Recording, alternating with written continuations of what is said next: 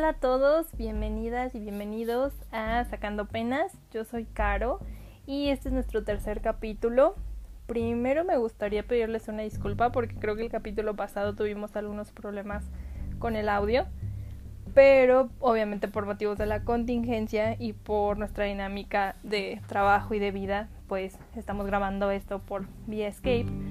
Entonces pues eso no permite que tengamos como las condiciones más óptimas para el audio, pero créanme que estamos haciendo todo porque la calidad de nuestro audio sea súper buena, pero sobre todo nuestro contenido y que lo estamos haciendo con todo, todo, todo nuestro corazón.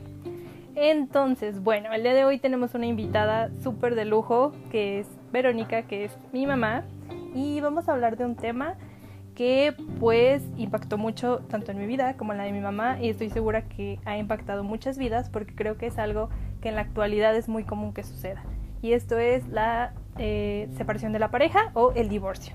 Obviamente cuando tú te casas legalmente tiene implicaciones legales con las que tienes que lidiar, pero también creo que cuando decides vivir con alguien, formar una familia o crear eh, una sociedad como pareja eh, y hay un rompimiento también afecta.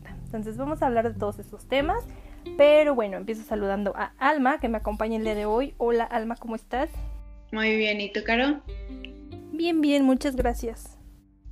Qué gusto estar aquí de nuevo. Eh, elegimos hacer este sobre este tema porque creemos que la mayoría de nosotros hemos una de dos o igual sido los protagonistas o a través de nuestros papás haber pasado por uno. Y creemos que estamos en un momento en el que se ha ampliado la conversación a este tema. O sea, yo pienso que la desmitificación a la familia perfecta ha sido como crucial para este gran avance. Yo me acuerdo que cuando era niña eh, y mis papás se divorciaron, todavía era un poco un tabú, o sea, todavía era un poco como no tan aceptado. Y pienso ahora en, por ejemplo, mis primos que pues todavía son niños y que sus papás se han divorciado y ya está como, o sea, ya está como súper normalizado. No dudo que en algunos lugares todavía sean más pochos y, y, más, este, como todavía le tengan resistencia, pero a mí se me hace un gran avance poder justo romper con esta carga social de tener que tener una familia perfecta, aunque por dentro esté totalmente rota, quebrada y sean desconocidos. O sea, yo crecí así y la neta es que estaba súper feo porque, bueno, aunque me a mí me tocó esa transición. Pero, por ejemplo, hablaba con mi hermana, que es como una generación arriba que yo, ella me lleva siete años, y en general toda su generación es como súper sad, así súper emo. Y me acuerdo que uno de sus amigos que estudió filosofía y tiene un doctorado como en ciencias sociales, alguna vez me dijo, güey, yo tengo la teoría de que mi generación es tan triste porque nos tocó vivir como esa transición en donde como que el divorcio era todavía súper, súper mal visto y había como la religión católica ejercía muchísima presión en que tenías que llevar hasta las últimas así hasta la muerte tu matrimonio, aunque fuera súper tóxico y te estuviera destrozando. Y como que me hacía mucho sentido porque, insisto, en mi generación sí era todavía un poco mal visto, pero cada vez era más común.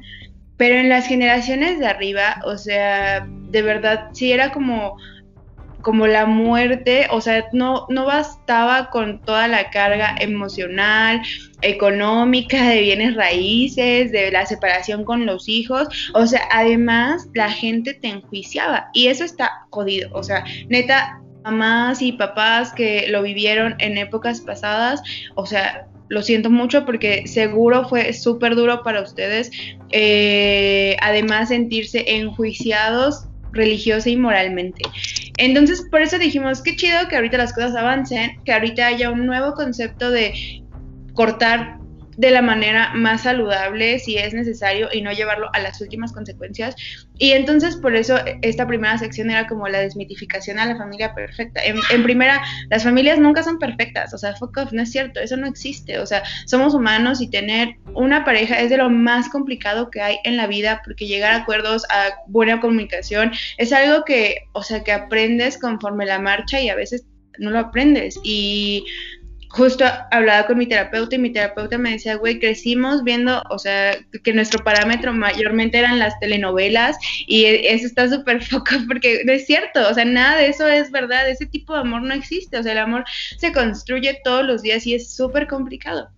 Entonces, bueno, dando esta pequeña introducción de por qué elegimos hablar del divorcio, eh, como saben, siempre intentamos normalizar las cosas que nos parecen sanas y que en algún momento son incómodas de, hablar o de tocar, pero pues justo lo que buscamos es que deje de serlo. O sea, es como, bueno, si no funciona, no funciona. Y, sí, obviamente hay toda una carga emocional súper dura, pero que solo sea eso y no aparte una sociedad que te juzgue y que haga súper más complicado este proceso. Entonces, bueno, le cedo la palabra a Caro para que ella continúe con esta pequeña introducción.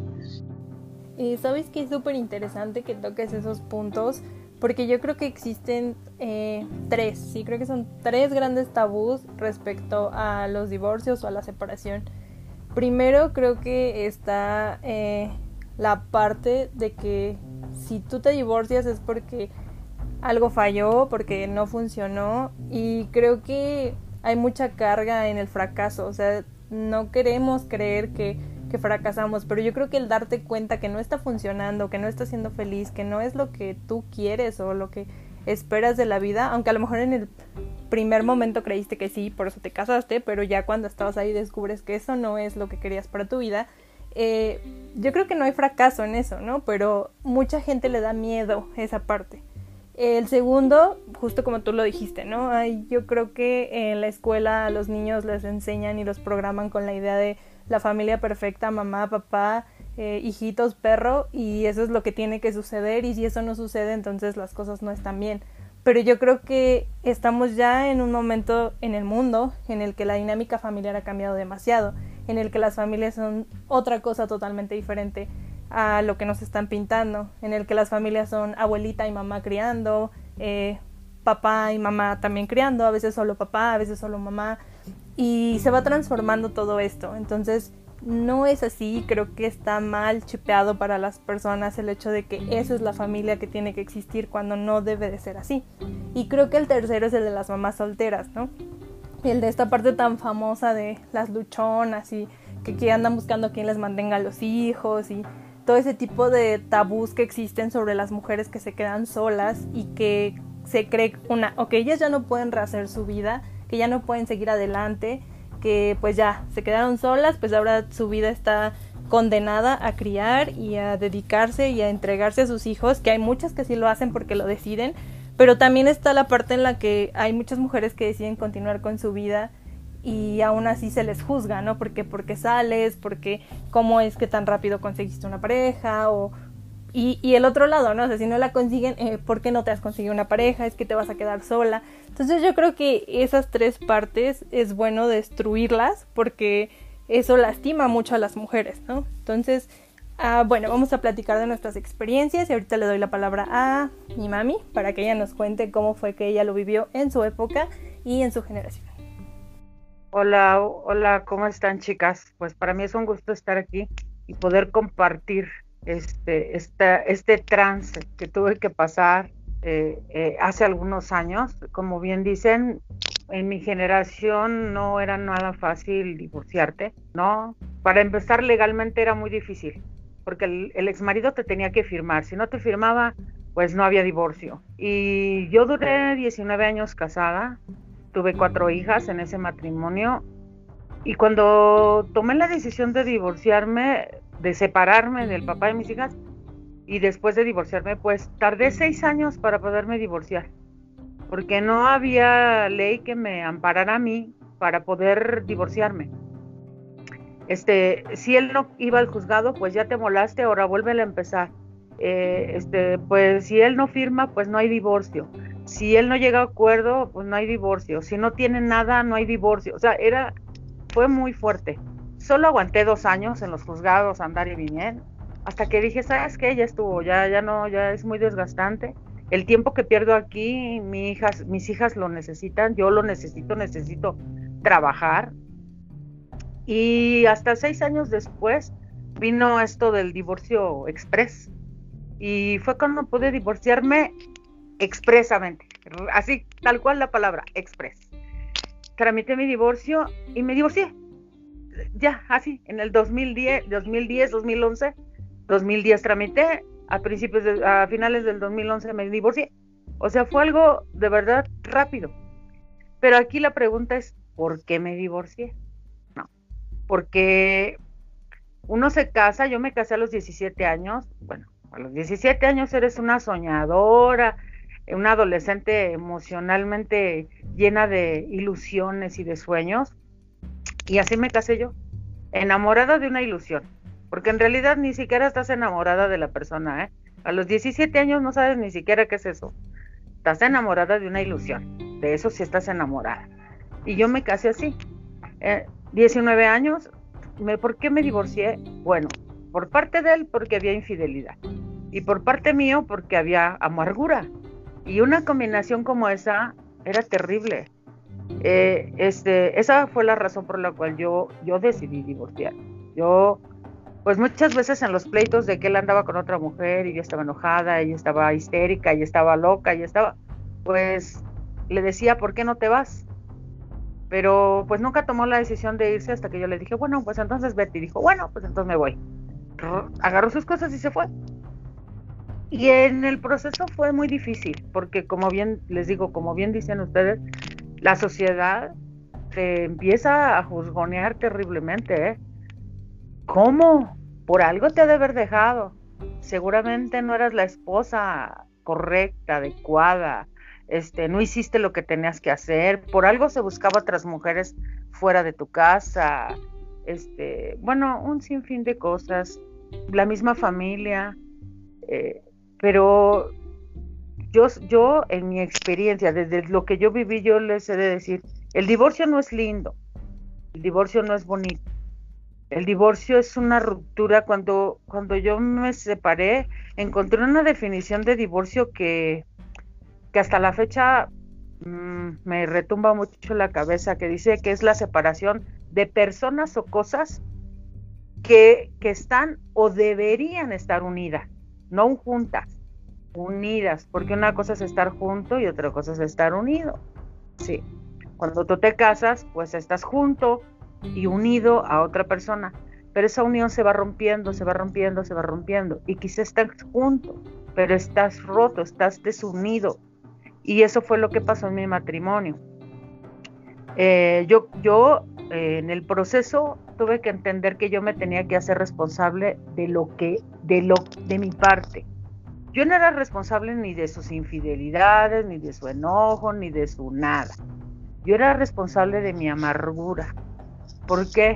Porque yo, yo me la permití.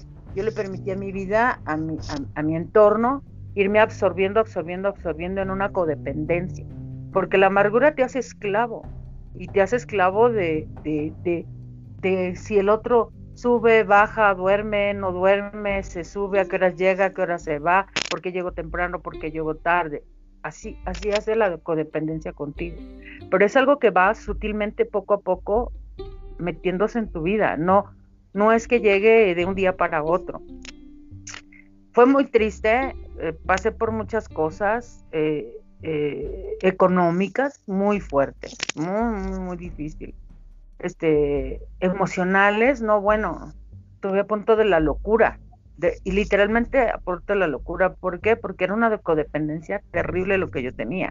Yo no tenía un matrimonio bonito, ni, ni, ni, ni era feliz, ni podía ser feliz al otro. Y obviamente mis hijas tampoco eran felices, ¿no? Porque ellas veían pleitos, veían cosas. Y, y se va creando algo tan horrible, pero la sociedad te dice, pero es tu cruz y tienes que vivir con él. Y esas cosas a mí, para mí, eran difíciles.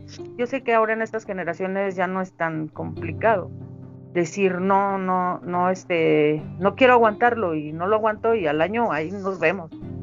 Pero en mi generación era mal visto el divorcio. Este, además, el entorno en el que vives, ¿no? O sea, tuviste a tu mamá, mis papás tienen 56 años casados.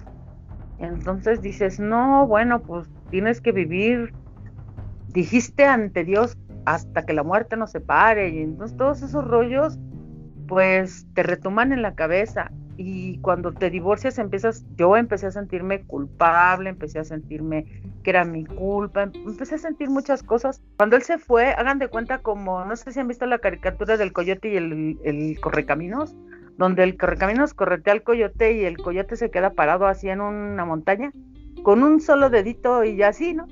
Entonces yo así me sentí, como que estaba en la punta de una montaña sin nada a mi alrededor, de dónde yo agarrarme, o, no veía yo a nadie alrededor mío que me pudiera ayudar. Pero lo que yo no sabía y que fue maravilloso para mí es que mi ayuda venía de arriba.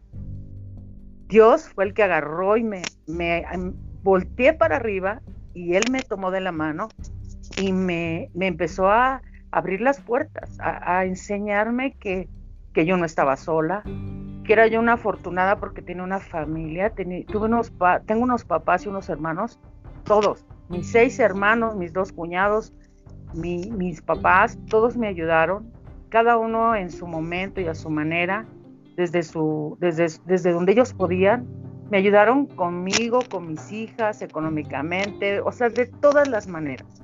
Tuve una familia este, maravillosa y fue un privilegio para mí. Dios empezó a mostrarme que sí estaba muy adolorida, sí estaba pero que esto iba a pasar, que no y fue me, me hizo conocer a una terapeuta maravillosa que me ayudó a salir adelante con todos estos traumas y todo este rollo que yo traía en la cabeza. Me dio un trabajo, este, mis padres me acogieron en su casa con mis cuatro hijas. Mi papá funcionó como el papá de mis hijas en, en este, en este, en ese, desde ese momento. O sea, Dios empezó, yo de ahí me agarré y, en mi experiencia fue de ahí de donde yo me empecé a dar cuenta que sí, sí había sufrido, pero que no estaba mal que yo había querido cambiar de vida. Aunque la sociedad me dijera que no, que eso no estaba bien, que yo era la mala y que todo lo que él hacía era, era normal en un hombre, porque era normal que el hombre tuviera otras mujeres, o sea, era parte de, pues, de, del hombre. Y y Dios me empezó a dignificar, porque yo perdí hasta la dignidad. Y Dios me empezó a dignificar, yo me, empecé a cambiar, porque cualquier cosa que tenga religiosa, emocional, económica, de trabajo, tú eres la que tomas la decisión, porque las cosas ahí están, pero tú decides tomarlas o no. Hubo cosas buenas en mi matrimonio, no, no todo fue terrible. Eh, de ahí nacieron cuatro chamaquitas que hoy son cuatro mujeres maravillosas, inteligentes, esforzadas, valientes y aunque costó trabajo, hoy son obedientes. Y, y, eso me levantó, me ayudó. Eh, Dios me mostró muchas cosas que, que iban a pasar en la vida de mis hijas. Si yo me esforzaba y decidí esforzarme, decidí que la vida de mis hijas iba a ser diferente y aun cuando mi este, Caro pasó por un divorcio, su vida es diferente. La vida de ella es diferente, su divorcio fue diferente. Y lo que yo puedo decirle hoy a las nuevas generaciones, si tú te quieres divorciar, si de verdad sientes que esa es la única salida que hay, que ya no hay otra, que, eso ya no tiene para acá, lo primero que creo que tienes que hacer es buscar ayuda para tomar la mejor decisión en tu vida. Cualquiera que ésta sea, ¿eh? Búscala donde tú quieras, en un psicólogo, en la iglesia, pero no vayas con tu mejor amiga, porque tu mejor amiga te va a decir, mándalo a China. Este, tú, tú, porque tu amiga te quiere y como te quiere y te quiere ver feliz y contenta, pues entonces ya le cae gordo a aquel. No vayas con tu mamá, ve con tu mamá para que te consuele, pero no vayas a preguntarle a tu mamá porque tu mamá también te va a decir, ¡ay, ese no, te merece, mi hijita! No, tú eres lo máximo. Y no es cierto. En un divorcio hay responsabilidad de dos. La mía fue la amargura y la de él fue, fue pues la, infidelidad. Yo tuve que ocuparme de la mía. Ve con un psicólogo, ve, ve, a una iglesia, busca gente que haya pasado por lo que tú estás pasando. Porque una amiga que no ha pasado por el divorcio, pues no sabe lo que es el divorcio. Hoy para mí es un privilegio poder mm, estar aquí y platicarles lo que estoy viviendo, lo que he vivido. a grandes rasgos lo que he vivido. Pero, pero a partir de, de mi divorcio, aprendí algo que dice sanar sanando. Y yo empecé a sanar desde que ayudé a otras a sanar. Empecé a conocer muchas mujeres que estaban divorciándose o que se querían divorciar o que estaban divorciadas desde hace 10 años y no podían superar el rollo. Y Dios me ha permitido ayudar en lo que yo puedo a cada una de esas mujeres. Y hoy le digo, gracias Señor por el divorcio, porque si yo no me hubiera divorciado, pues no podría ayudar a las mujeres divorciadas, ¿no? Hoy yo creo, yo, yo creo que lo más importante es amarte, amarte, porque yo no me amaba. Bueno, ni amaba al hombre, ni amaba a mis hijas, ni amaba nada. Estaba sometida en, mucha amargura. Y lo más, lo más importante para que tú tomes una decisión de divorciarte es amarte. Hay una frase que me encanta, eh, me, gusta mucho, ni siquiera la tengo completa, solamente que, es algo que, leí y que me gustó y dice, la mejor forma de extender tus días es amando, amando. Y tienes que empezar por amarte a ti mismo. Si estás en una relación tóxica, que te lastima, que no te deja ser feliz, que no te, que no te permite ser libre, que no te permite dormir en paz, busca ayuda. Busca ayuda para tomar la mejor decisión. Y entonces tienes que darte cuenta que no te estás amando. Y lo más importante es amarte para que puedas amar a los demás. No puedes dar algo que no tiene. Y este, y te digo, esta, esta, la mejor forma de extender tus días de hacerlos grandes, de, de, hacerlos valerosos, es amando. Y tienes que empezar por amarte tú. Yo, eh, eh, el divorcio hoy, pues a pesar de todo lo que pasó y cómo pasó, pues ha sido una bendición para mí. Y pese a lo que las generaciones, porque tengo muchas amigas este, hoy que, fuimos juntas a la secundaria y, en la primaria y, de repente hablo con ellas por Facebook, todas divorciadas, ¿no? El 90% divorciadas y divorciados. Generaciones, o sea, la, gente de mi generación hoy, la mayoría están divorciados.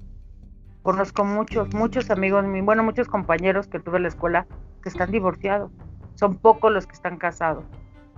Y bueno, si quieres tomar esa decisión de divorciarte, de, separarte ya, porque la situación es muy difícil con tu pareja, primero busca ayuda para que lo hagas de la mejor manera, sin enojos, sin pleitos, sin problemas, porque eso es bien triste. Es muy triste porque los hijos son los que llevan arrastrando todo esto. Yo le doy gracias a Dios que a pesar de todo, pues mis hijas este, han salido adelante, las cuatro, cada una en su forma y en su haber, pero van saliendo adelante. Eso es lo que yo puedo compartirles de cómo yo viví el divorcio. Y ámense muchachas, eh, están muy jóvenes, hay mucha vida por delante, créanme, hay muchas cosas maravillosas que les falta vivir. Ámense, es lo más importante. ¿Ok?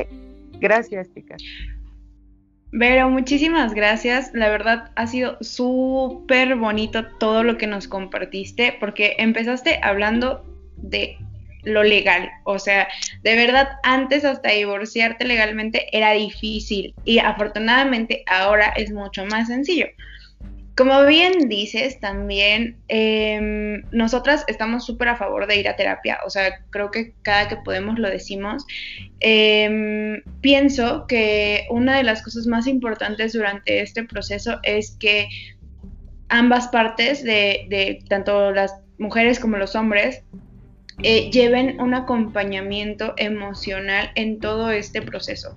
O sea, de verdad, eh, lo hablaba apenas justo el viernes con mi terapeuta, porque yo tengo, obvio, muchos issues de la infancia por el divorcio de mis papás, porque, o sea, ahora voy a contar como mi historia intermedia, yo que más bien lo viví a través de mis padres y que fue súper complicado, fue súper doloroso, o sea, mis papás llevaban ya años separados, o sea, fuiste súper atinada cuando decías, estaban juntos en una casa, pero no estaban unidos. O sea, yo desde que tengo memoria, ellos jamás durmieron juntos. O sea, ya estaba, esa relación estaba súper rota, pero no se separaban porque la carga social era muy dura, o sea, la mamá de mi mamá era como, güey, ¿cómo te vas a divorciar? O sea, ¿cómo crees? Y entonces todo eso empujaba a mantener una relación que de verdad no tenía ya ni pies ni cabeza, que era mucho más lasciva que que aportaba realmente.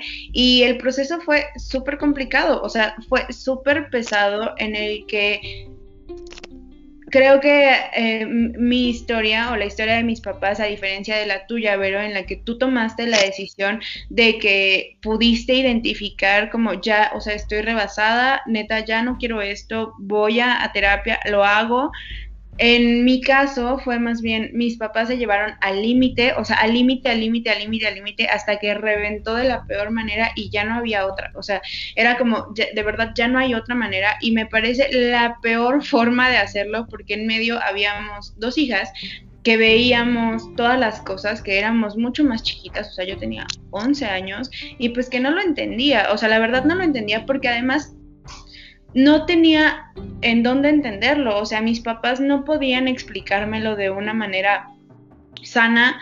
En la escuela estaba, aparte yo iba a una escuela católica, entonces en la escuela pues también era como mal visto y no tenía un lugar en donde como refugiarme de lo que estaba pasando y ahora de grande pues obvio voy a terapia para sanar todos esos issues. Y justo mi terapeuta me decía, me decía Alma, una de las cosas que, más agradezco como de la época actual, me dice que las mujeres tienen ya mucho más apertura a hablar de estas cosas y a poder eh, de una manera muy consciente y muy honesta decir, sabes que ya, o sea, ya la situación ya me está rebasando y ya no quiero y empezarlo a trabajar para poder hacer una separación saludable y gradual. Y yo decía, wow, qué maravilla, me habría encantado vivir eso con mis papás, yo no lo pude vivir, pero sí agradezco mucho que mis compañeras actuales de generación o incluso si aunque ya seas más grande y ya no quieras estar con tu pareja, como que siempre puedes estar a tiempo de justo recuperar eh, ese poder de elección eh, desde el amor propio y desde el amor a los demás, de poder parar por lo saludable. O sea, a mí eso me pareció maravilloso, de verdad. Muchísimas gracias, Vero, por compartirnos tu experiencia. Em, actualmente, como dices, legalmente es más sencillo. Creo que igual esos procesos nunca van a terminar de ser pesados, pero sí es un agradecimiento que al menos ahora ya no necesites, como bien dices, la firma de autorización de, del esposo para que te puedas liberar o viceversa, ¿sabes? O sea, creo que es un gran avance eh, para, para la vida y para la sociedad, ya no obligarte a estar en una relación que es mucho más tóxica y que le afecta a, individuos que son tu creación y que ven directamente lo que está pasando. Entonces, bueno, cierro agradeciéndote de nuevo. Muchísimas gracias por compartir tu experiencia. Fue súper amplia, fue, nos puso en mucha perspectiva. Te agradezco así de todo corazón por abrirte y compartirnos, porque seguramente alguien que te escuche se va a sentir identificada y va a decir, qué chido, necesitaba escuchar justo esto, o yo viví algo similar, o la parte de hacerse responsable uno mismo de la manera en la que tiene toda una carga en lo que está sucediendo. O sea, esa, esa parte también me parece maravilloso de hacerse responsable uno de, de, no solo culpar al otro, sino de que, eh, porque eso no, eso te quita de ser víctima, ¿sabes? O sea, entonces nadie es víctima de nada, o sea, más bien cada uno se hace responsable de cómo llegó hasta este punto y también te libera y te ayuda a sanar porque dejas de darle toda la responsabilidad a otra persona y te haces cargo de lo tuyo, o sea, eso me parece increíble, muchísimas gracias y le doy la palabra a Caro. sí, la verdad es que es raro, ¿no? Porque yo viví la experiencia del otro lado, ahorita la escucho con mi mami y yo sé por todos los procesos que pasó, o sea, a mí me tocó verla, como ella dice, ¿no? O sea, triste, eh, al borde de la locura, creo que es un, una definición muy, muy, muy acertada, porque mi mamá realmente estuvo mal mentalmente por toda esa situación, ¿no? Entonces creo que con ese contexto, bueno, yo me embaracé a los 19, 18 años, ¿no? Entonces, eh, obviamente en mí había una carga muy fuerte en esta parte de, de, te tienes que casar, tienes que hacer las cosas bien por tus hijos, ¿no? Entonces llegó un punto en el que había una presión muy grande y creo que tomé la decisión de casarme sin realmente querer casarme, ¿no? O sea, fue más por una parte de, compromiso y de asumir la responsabilidad de, haberme embarazado a esa edad y de que para todos era como que, ay, claro, ¿no? era la borracha, la fiestera, la eh, desobediente, rebelde, pues era obvio que iba a salir panzona y era obvio que, ahora se tiene que casar para arreglar su vida, ¿no? Entonces, al final, eh, esa fue la decisión que yo tomé por, ahora lo sé, ¿no? Por mucha presión que, sentí en ese momento de la sociedad, a pesar de que estamos hablando de hace 10 años, o sea, no estamos hablando de, de mucho tiempo, pero sí lo sentí muy así, ¿no? Era una carga también eh, fuerte para mí, hacia mis hijos, ¿no? O sea, yo decía, yo quiero garantizarles que ellos van a tener algo estable. Y también en ese momento, pues las cosas con el papá y mis hijos, pues estaban tranquilas, ¿no? Digamos que no eran perfectas, pero eran aptas para que nosotros nos casáramos. Entonces ya, hubo una boda, eh, mi bebé nace y a partir de que el bebé nace justo empiezan todos los problemas. Empezamos a tener muchos problemas. Yo, como les platiqué el, el, episodio pasado, me embaracé luego, luego, o sea, ya estaba en un segundo embarazo y los problemas aumentaban y aumentaban, ¿no?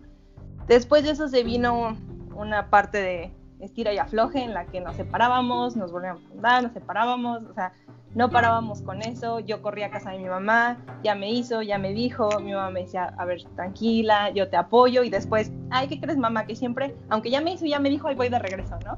Y para mi mamá era así como que, ¿qué onda, no? O sea, vienes y me dices que no estás feliz, que, que la estás pasando mal, pero vas de nuevo de regreso, ¿no? O sea, toma una decisión. Y mi mamá siempre fue muy firme conmigo en esa parte de, de ser responsable, ¿no? O sea, asume las consecuencias y toma una decisión de qué es lo que quieres hacer.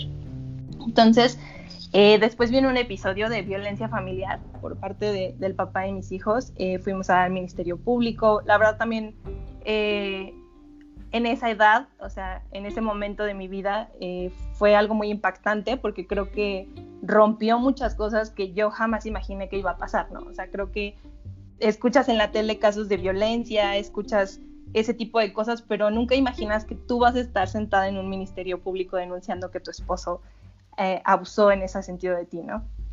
Fuimos a los juzgados y recuerdo que en ese momento eh, la juez me decía, pues ya hija, o sea, divórciate, ¿no? Eres súper joven, eh, tienes dos bebés, este tipo no trabaja, este, te lastima, te engaña, ¿Y, ¿y, qué haces casada, no? O sea, ¿qué necesidad hay de que estés ahí? Entonces creo que en ese momento para mí hubo un como flashback muy fuerte de cuando yo viví la separación de mis papás, ¿no?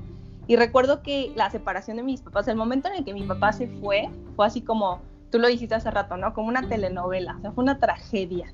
¿No? Todo el mundo llorando. Recuerdo a mi mamá pues desbaratada, obviamente, ¿no? En su dolor, pero, pero para mí representaba como, como que una separación era así el fin del mundo, ¿no? O sea, el momento en el que mis papás se divorciaron, para mí fue así como que ya eres la hija de los divorciados y no vas a tener papá y ya tu vida está condenada a la miseria casi casi, ¿no? Entonces, el yo ubicar eso hacia mis hijos fue muy fuerte y en ese momento dije, no, yo no me quiero divorciar, o sea, yo no quiero que mis hijos vivan eso yo no quiero que mis hijos tengan una vida de tragedia. Y no me divorcié. Y me aventé otros dos años de lo mismo, que obviamente iba a seguir en ese matrimonio, ¿no?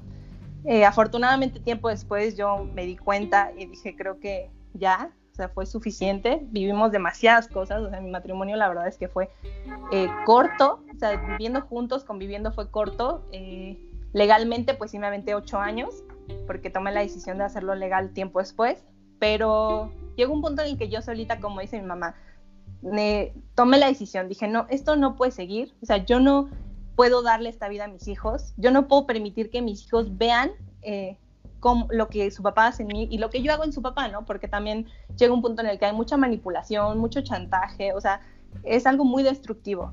Y dije, prefiero que mis hijos vivan la tragedia de mis papás están divorciados a que vivan la tragedia de mis papás se, se golpean o se violentan, ¿no? Entonces nos separamos, mm, yo regresé con mi mamá, mi mamá me apoyó en todo y la verdad es que de ahí fue muy duro, ¿no? Yo desde que mi hijo chiquito tiene siete meses tuve que entrar a trabajar porque no había apoyo económico de mi esposo. Entonces, toda la vida yo he trabajado, pero obviamente él los medio cuidaba en lo que yo trabajaba. Pero después, el quedarme sin ese apoyo que yo sentía en ese momento, eh, para mí era una tragedia, ¿no? De hecho, me detuve mucho tiempo de separarme porque yo decía, no, es que ¿cómo voy a ir a, darle esa responsabilidad a mi mamá cuando ella siempre me dejó claro que pues ella amaba a sus nietos, los adoraba, pero no se iba a hacer cargo de ellos, ¿no? Pero lo que yo no sabía es que obviamente mi mamá me lo decía por la cuestión en la que yo seguía en esa relación, ¿no? En el momento en el que yo le dije, mamá, esto se acabó, pero no puedo sola, tengo que seguir trabajando, ella me dijo, yo me fleto, ¿no? No hay problema. Y mamá se aventó años cuidando a mis hijos, ¿no? Educándolos, porque ella era la que se aventaba todo el día. Yo trabajé turnos muy largos, trabajé trabajos pesados.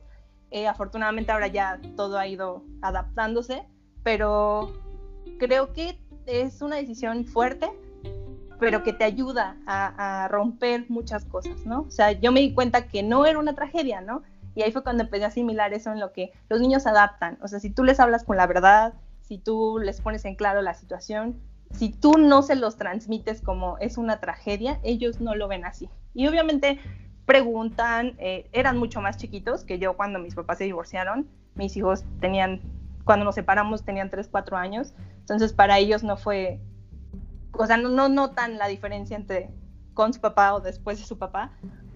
Lo quieren, lo ven muy poco, después vino todo el asunto legal, porque obviamente él se desentendió totalmente, él dijo, no, pues te vas, pues adiós, ¿no?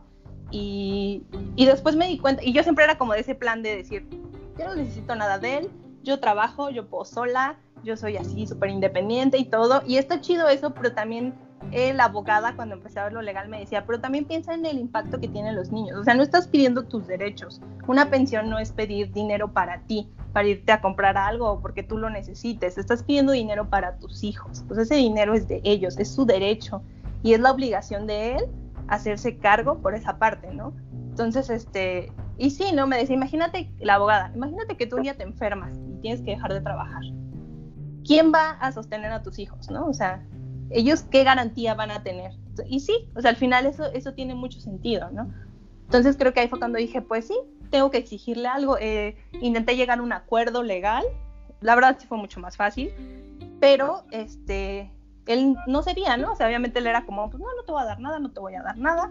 Afortunadamente eh, eh, me asesoré y supe que tú puedes buscar qué, qué, empresa te tiene asegurada por parte del IMSS, en este caso a mis hijos, porque obviamente al ser sus hijos están asegurados, y ponerte en contacto con la empresa directamente, hacer todo legalmente y la pensión se les descuenta vía nómina. Entonces ya no hay un te quiero dar, no te quiero dar, me quiero hacer responsable, no me quiero hacer responsable. O sea, es cargas con tu responsabilidad, ¿no? Y asimismo fue un rompimiento fuerte hacerlo legal, porque entonces vino un sí, caro, te vamos a, dar lo que te corresponde para tus hijos, pero también tú tienes que dar lo que le corresponde a él como papá, ¿no?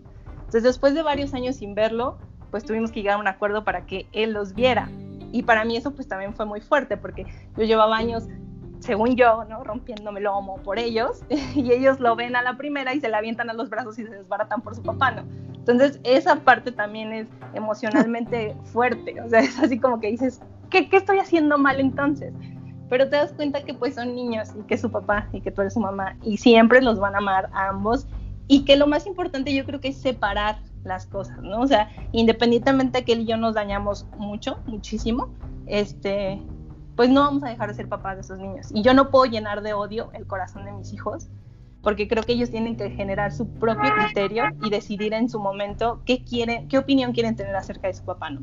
Porque la persona que fue su papá conmigo fue una persona de pareja y la persona que puede ser con ellos, yo espero y quiero que sea otra persona, ¿no? Como papá. Entonces, este, ese creo que fue de los aprendizajes más grandes que tuve, ¿no? O sea, ser clara siempre con mis hijos, ser sincera y que ellos supieran que no era una tragedia, que su vida seguía, que ellos pueden ser felices, que su destino no está condenado porque sus papás no estén juntos.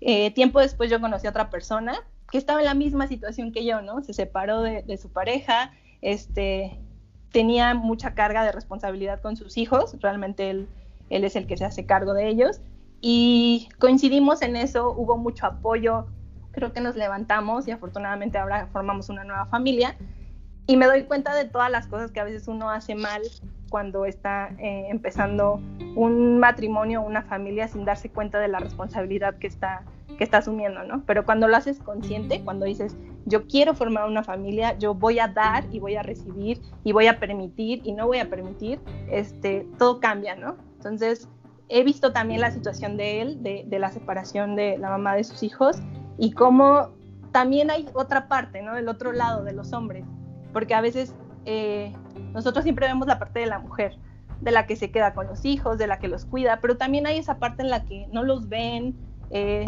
sufren porque los niños no están del todo en su vida, los ven una vez al fin de semana y eso también es difícil para ellos. Eh, se les chantajea también, creo que hay muchas partes en las que, no, si no me das, no los ves. Si no, este, si no vienes cuando yo te digo y a la hora que yo te digo, no los ves. Y creo que ellos también sufren un, proceso, o sea, ellos también viven un proceso difícil y creo que, esa parte tampoco está muy visibilizada, ¿no? O sea, siempre vemos eh, la separación del lado de la mamá, que sí, la mujer se lleva la carga más grande, pero creo que también del lado del papá, no de todos, porque es muy fácil desentenderse, pero sí hay hombres que también están pasando procesos difíciles de separación con sus hijos. Entonces yo creo que ese punto también sería importante visibilizarlo a futuro. Y bueno, esa es toda mi experiencia. No sé si quieras platicarnos algo, Alma. Em, también dijiste cosas muy valiosas. El hablar con la verdad se me hace como súper importante y me parece parte de esta normalización de aceptar que las familias no son perfectas, que las familias se rompen y que eso no tiene nada que ver con que alguna de las dos partes deje de amar a sus hijos. O sea, se me hace como súper, súper importante lo que dices. También que, o sea, los niños se adaptan y seguramente es o sea, más bien es preferible que ellos crezcan viendo a unos papás separados desde un eh, lugar de aceptación y de normalización a crecer ver a una familia totalmente rota y enferma por dentro. O sea, yo crecí en esta segunda y si hubiera preferido que mis papás se hubieran separado muchísimo antes, que me hubieran hablado con la verdad y con la claridad. Y seguramente tendría muchos menos issues el día de hoy, pero bueno, ya es también mi responsabilidad sanarlos y entender que esa fue su historia y que a mí ahora me toca eh, construir una nueva historia eh, con, con, mi familia desde un lugar mucho más saludable y pues también aprendiendo justo y aplicando lo que yo siempre dije que no quería eh, replicar.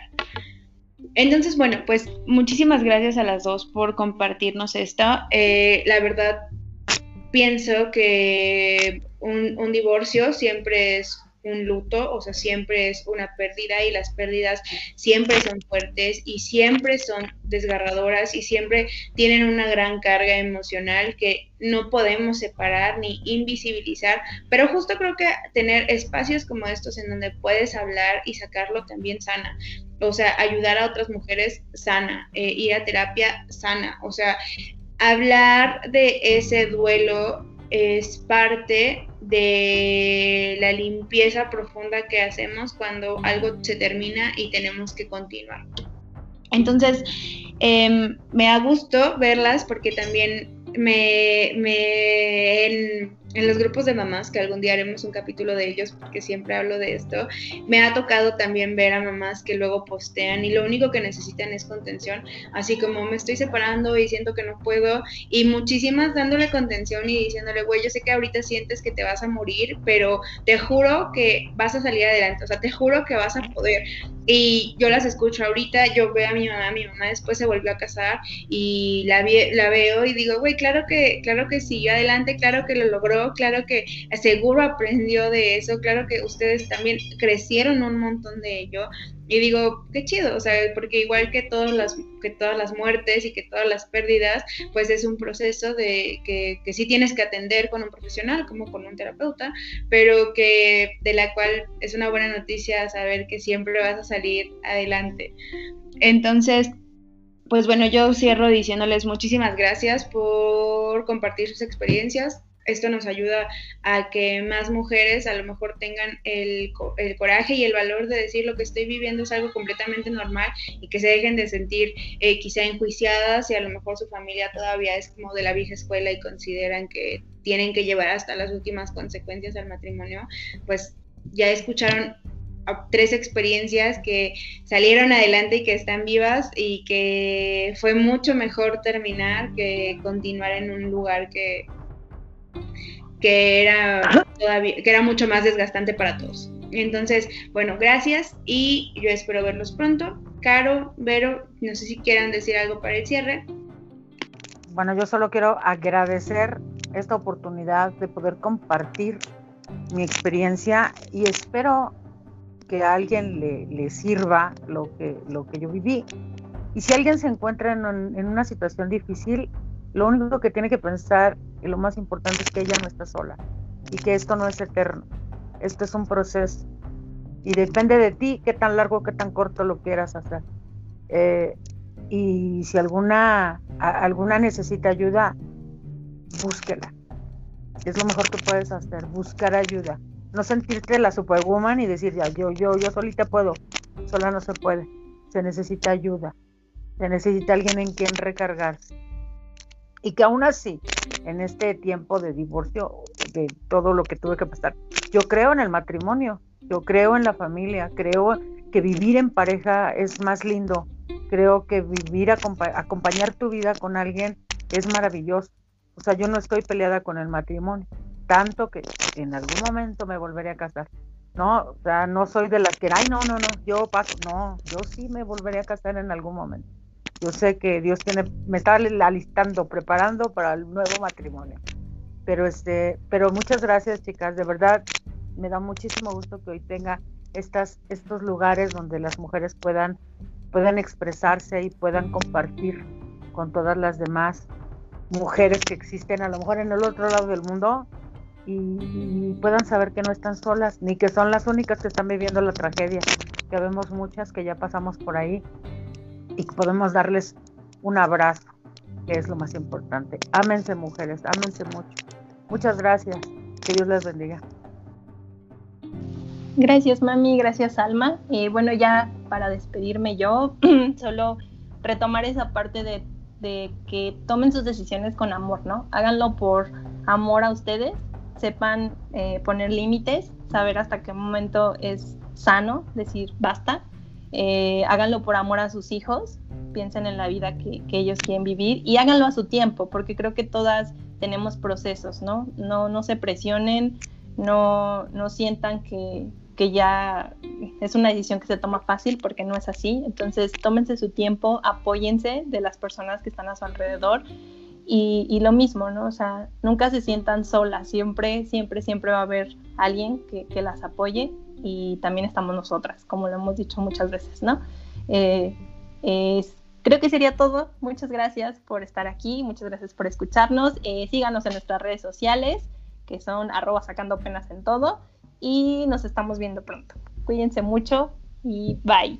Igualmente. Bye. Bye.